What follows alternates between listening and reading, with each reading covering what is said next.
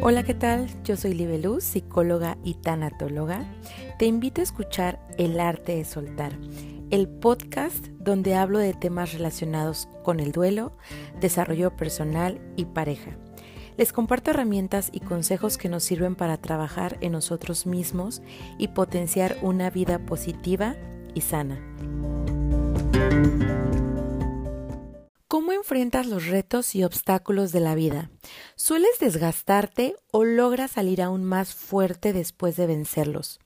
¿Te has preguntado por qué algunas personas son más capaces que otras de salir adelante en la adversidad?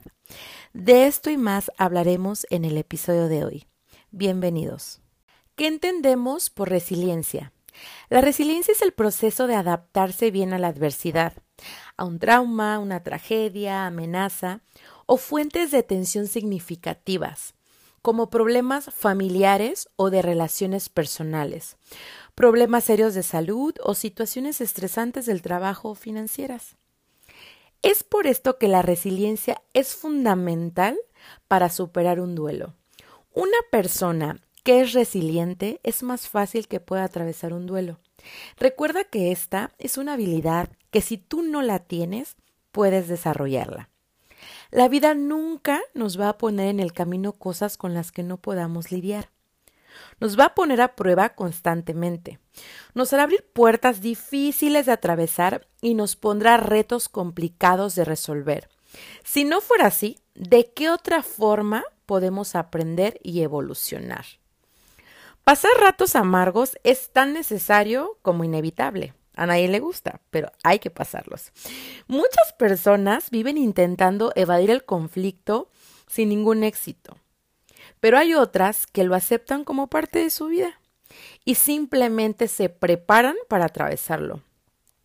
Buscan la manera de salir más fuertes, pero para lograr esto hay que cambiar nuestra mentalidad y la manera en la que vemos las cosas, cada situación que vamos pasando día con día.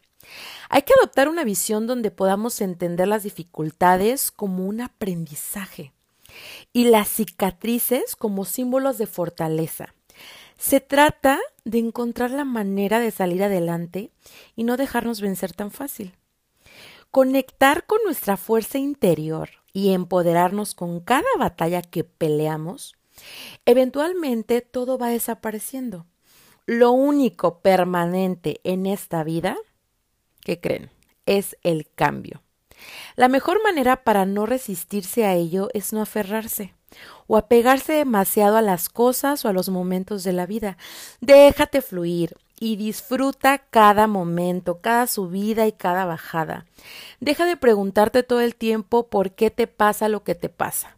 Mejor dedícate ese tiempo a ti, a conocerte a ti mismo, entrar dentro de ti y cambiar esa pregunta con un ¿para qué? ¿Para qué está pasando esto? ¿Qué lección necesitas aprender?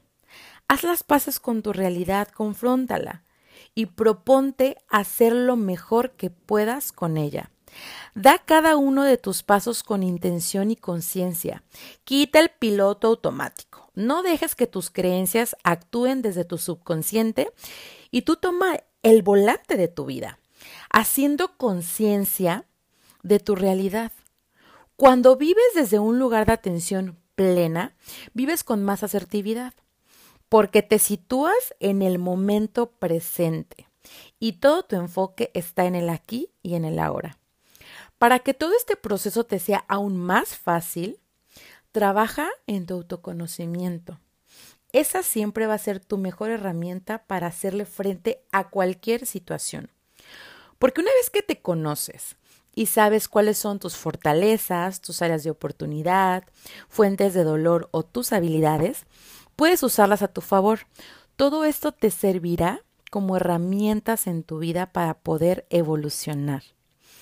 Así que la próxima vez que estés pasando por un momento difícil, recuerda no dejarte caer. Ve a tu interior y conecta con tu fuerza. Encuentra la manera más asertiva de pasar ese reto. Y desde un lugar de conciencia y humildad, aprende las lecciones que este obstáculo trae para ti. Si logras esto, Los retos jamás te vencerán, al contrario, te harán más fuerte. Por último, te hablaré sobre ocho consejos que te serán de mucha ayuda ante situaciones difíciles.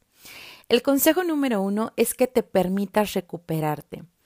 Sé que ante situaciones que han generado en ti preocupación o dolor, aquí lo mejor es que te des tiempo para tomar fuerzas nuevamente. De ahí que manejes la presión de las situaciones. Es importante que cuando sientas que estás en un punto de estrés, te des tiempo para distraerte y respirar profundo. Realiza una actividad que te permita sentirte relajado. El consejo número tres es que enfrentes los problemas. No des vuelta a los problemas. Es muy importante que los afrontes y con ayuda podrás salir adelante. El cuarto consejo es que superes la tristeza. Pero tal vez te preguntes, ¿cómo lo voy a hacer? Bueno, pues una buena canción, un buen libro, salir a dar la vuelta, llamar a un amigo hará que la tristeza no sea parte de todo el día. El consejo número 5 es que controles. Las emociones negativas debemos dejarlas de lado. Quizás puedan ser parte del cómo te sientes en el momento, pero no podemos depender de emociones que nos generen malestar durante todo el día. El siguiente consejo es que crezcas ante la adversidad. Quizá estés pasando un mal momento, pero recuerda que solo es un mal momento y no es definitivo. Pronto va a pasar. El consejo número siete es que recapacites. La reacción que tomes en este momento difícil te hará diferente a los demás. Y quizá no te des cuenta, pero estás ayudando a alguien más con tu ejemplo de cómo salir adelante ante una situación difícil. El último consejo es que te sanes. Un día te darás cuenta de que te vas sintiendo mejor, que las cosas están mejorando y que tu estado de ánimo es mucho mejor. Y que no puedes regresar a un punto de tristeza o enojo de todo aquello que te dañó, que ya no controla más tu vida. Recuerda, no son los más fuertes de la especie los que sobreviven, ni los más inteligentes sobreviven los más flexibles y adaptables a los cambios. Gracias por unirte a un episodio más del podcast El arte de soltar. Espero que lo hayas disfrutado y sobre todo te haya aportado algo. Por favor, compártelo a las personas que les puede interesar, pero sobre todo que les pueda ayudar esta información, que va a ser muy valiosa para los demás. Si tienes alguna duda, por favor, vete a mis redes sociales, Instagram y Facebook, el arte de soltar guion bajo. Y con mucho gusto las resolveré. Te mando un fuerte abrazo y nos vemos la próxima semana en otro episodio más aquí en tu programa El arte de soltar. Hasta la próxima.